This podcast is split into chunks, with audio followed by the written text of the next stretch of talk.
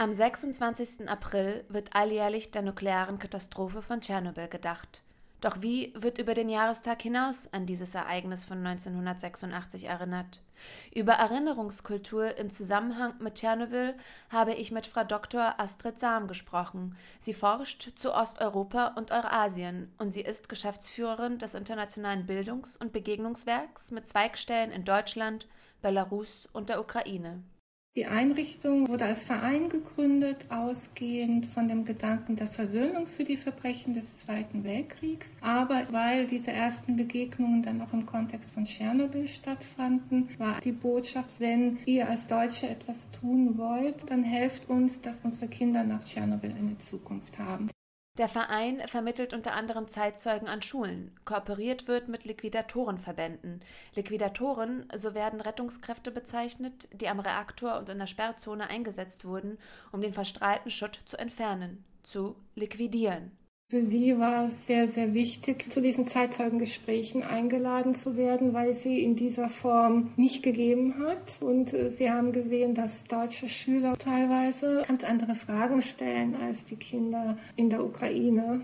Im Dialog mit ukrainischen Kindern steht der Heldenaspekt im Mittelpunkt. Ähnlich ist es in der britischen Erinnerungskultur. Während in Großbritannien der Begriff Helden halt ganz selbstverständlich verwendet wird, Heroes of Chernobyl, ist das etwas, was uns im Deutschen dann doch eher fremd ist, einfach von Helden zu sprechen. Von wem spricht man in Deutschland? Wir haben dann den Begriff Retter Europas geprägt, was dann nochmal eher zum Ausdruck bringt, was sie geleistet haben, dass durch ihren Einsatz es möglich wurde, dass wir in Resteuropa nicht so viel von der Strahlung abbekommen haben. Wie Individuen oder Gesellschaften erinnern, ist eine Frage der Perspektive. Und das prägt auch unsere Sprache.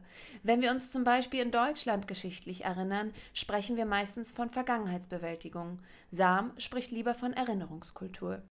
Also der Begriff Vergangenheitsbewältigung ist einer, den ich eigentlich vermeide, weil er nahelegt, als ob man sich einmal mit der Vergangenheit beschäftigt hat und dann ist sie eigentlich abgeschlossen, man hat sie bewältigt. Aufarbeitung ist mir dann als Begriff schon näher, weil es heißt, dass man damit arbeitet und eher der Prozess auch nochmal zum Ausdruck kommt. Und der Begriff der Erinnerungskultur ist in dem Sinne noch einmal breiter, weil er zum Ausdruck bringt, dass man die Vergangenheit durch das Erinnern in die die Gegenwart holt und das ein regelmäßiger Prozess ist. Und es gibt auch nicht eine Erinnerungskultur. Das heißt, nicht alle müssen sich gleich erinnern. Verdrängungsprozesse können auch Teil von Erinnerungskultur sein. Und wie sieht Erinnerungskultur in den von Tschernobyl betroffenen Staaten aus?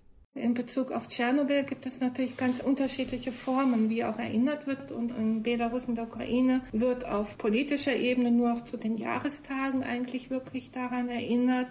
Direkt nach dem Unfall schickte die sowjetische Armee um die 600.000 junge wehrpflichtige Soldaten zur Unfallstelle. Viele sind durch die hohe Strahlungsbelastung des Reaktorkerns gestorben. Wenige haben überlebt. Sie alle werden Helden genannt. So ist es immer noch üblich für Personen, die, wie es heißt, persönliche und kollektive mit einer Heldentat verbundene Verdienste für Staat und Gesellschaft geleistet haben. Wer bis heute überlebt hat, lebt meistens in kümmerlichen Verhältnissen. Die Rente ist knapp, medizinische Versorgung wird oft nicht vom Staat übernommen. Im Durchschnitt sind diese Menschen heute 60 Jahre alt. Sie haben sich mit der Situation abgefunden, berichtet Sam. Der Jahrestag und Orden sind die Aufmerksamkeit, mit der sich die Liquidatoren mittlerweile zufrieden geben. Ob die Kosten, die hierfür anfallen, nicht besser anders investiert wären?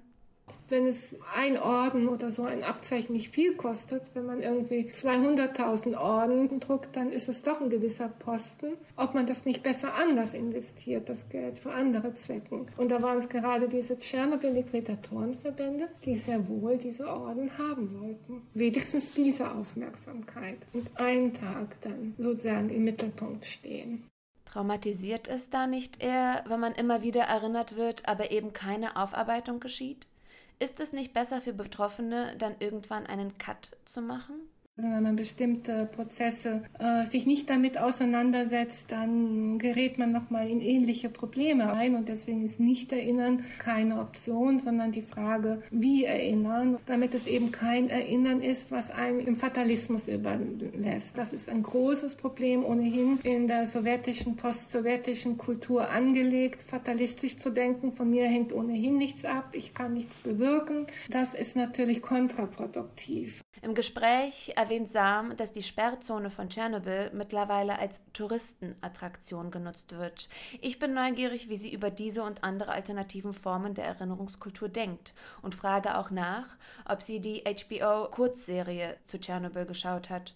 Ist das auch Erinnerungskultur? Natürlich ist das Teil auch von Erinnerungskultur, weil eben Vergangenes aufgearbeitet, interpretiert und dargestellt wird. Und es hat ja auch erhebliche Debatten ausgelöst, in Belarus und in der Ukraine auch. Und beispielsweise in unserer Geschichtswerkstatt Tschernobyl in Kharkiv. Die haben nach der Ausstrahlung der Serie in der Ukraine dreifach, vierfach so viele Anfragen wie sonst bekommen, zu besuchen, Zeitgespräche zu haben.